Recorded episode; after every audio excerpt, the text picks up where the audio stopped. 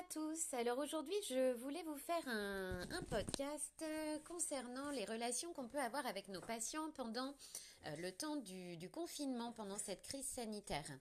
Euh, parce que c'est vrai que bah, on voit que ça va durer hein, dans le temps, faut pas se, leurrer. On a certainement quitté nos patients d'une façon un petit peu spéciale. Hein. on a tous fermé nos cabinets un petit peu en urgence, en tout cas une grande majorité d'entre nous. Euh, et c'est vrai que je vois euh, sur les réseaux sociaux beaucoup d'orthophonistes qui ne savent pas trop euh, bah, comment garder un lien avec nos patients. Alors même moi, hein, la première, je tâtonne beaucoup. J'ai envoyé des petits exercices via un logiciel que, que j'utilise moi-même en rééducation. Mais c'est vrai qu'on m'a fait le retour aussi que les parents actuellement sont débordés avec euh, l'école à la maison. Moi, j'ai moi-même trois enfants dont deux sont scolarisés. Et c'est vrai que euh, ça prend quand même pas mal de temps dans la journée. Euh, pareil, elles font de la musique. Alors, on a les devoirs de solfège qui arrivent, les, morceaux à travailler avec l'instrument. Euh, c'est vrai que le but n'est pas non plus de stresser tout le monde. La période est déjà assez stressante comme ça, avec euh, même une forme de culpabilisation des parents où on va leur demander euh, bah, de, rééduquer leur enfant. Alors c'est pas exactement ça, mais c'est vrai que quand on envoie des exercices à faire à la maison, on sait très bien que euh, bah, les parents vont devoir aller sur le lien, mettre en place l'ordinateur. Enfin, ça rajoute encore bah, des écrans déjà et du temps sur l'écran et du travail qui va coûter aussi aux parents. Et est-ce que vraiment ça va être fait dans le, dans le plaisir et dans... Bah c'est pas sûr. Voilà. Ça peut vraiment rajouter un stress autant pour nos patients que pour les parents. Alors bon, du coup j'ai envoyé quelques exercices, j'ai eu quelques retours. Visiblement il y a des parents qui ont l'air contents, mais vraiment pas énormément de retours. Euh, très sincèrement, je me demande si, si les gens adhèrent euh, vraiment euh, au fait que l'orthophoniste envoie des, des, petits jeux, des petits exercices par mail.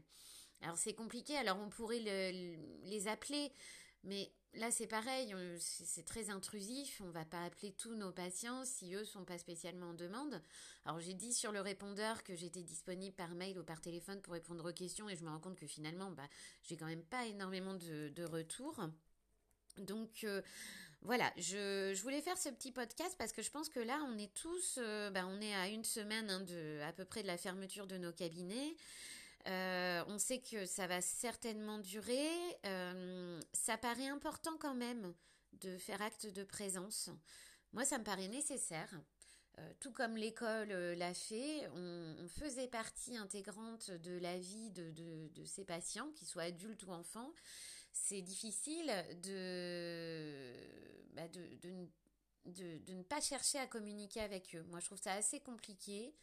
Euh, de, jouer sur le silence pendant, euh, pendant deux mois, euh, d'être dans ce silence, dans cette non-communication, comme si d'un coup l'orthophonie était moins nécessaire que les autres choses.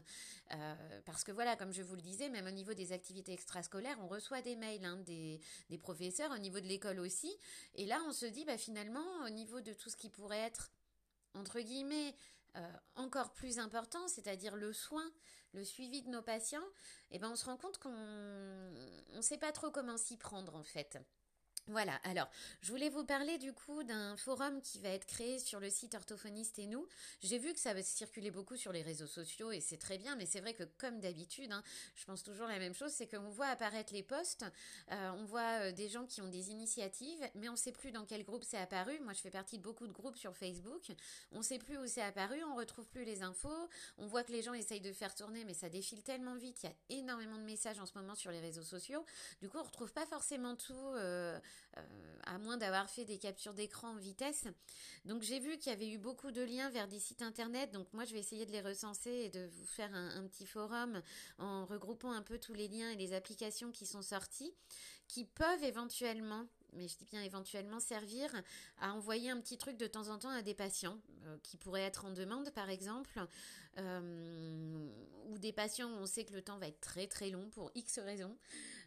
donc voilà, euh, je suis pas à fond pour les écrans, mais je pense qu'il y a des petites applications qui permettent de faire hop deux trois petits euh, euh, jeux en vitesse, donc pourquoi pas. Euh, leur envoyer une, petite liste de liens ou un lien de temps en temps. Ça peut être ça aussi.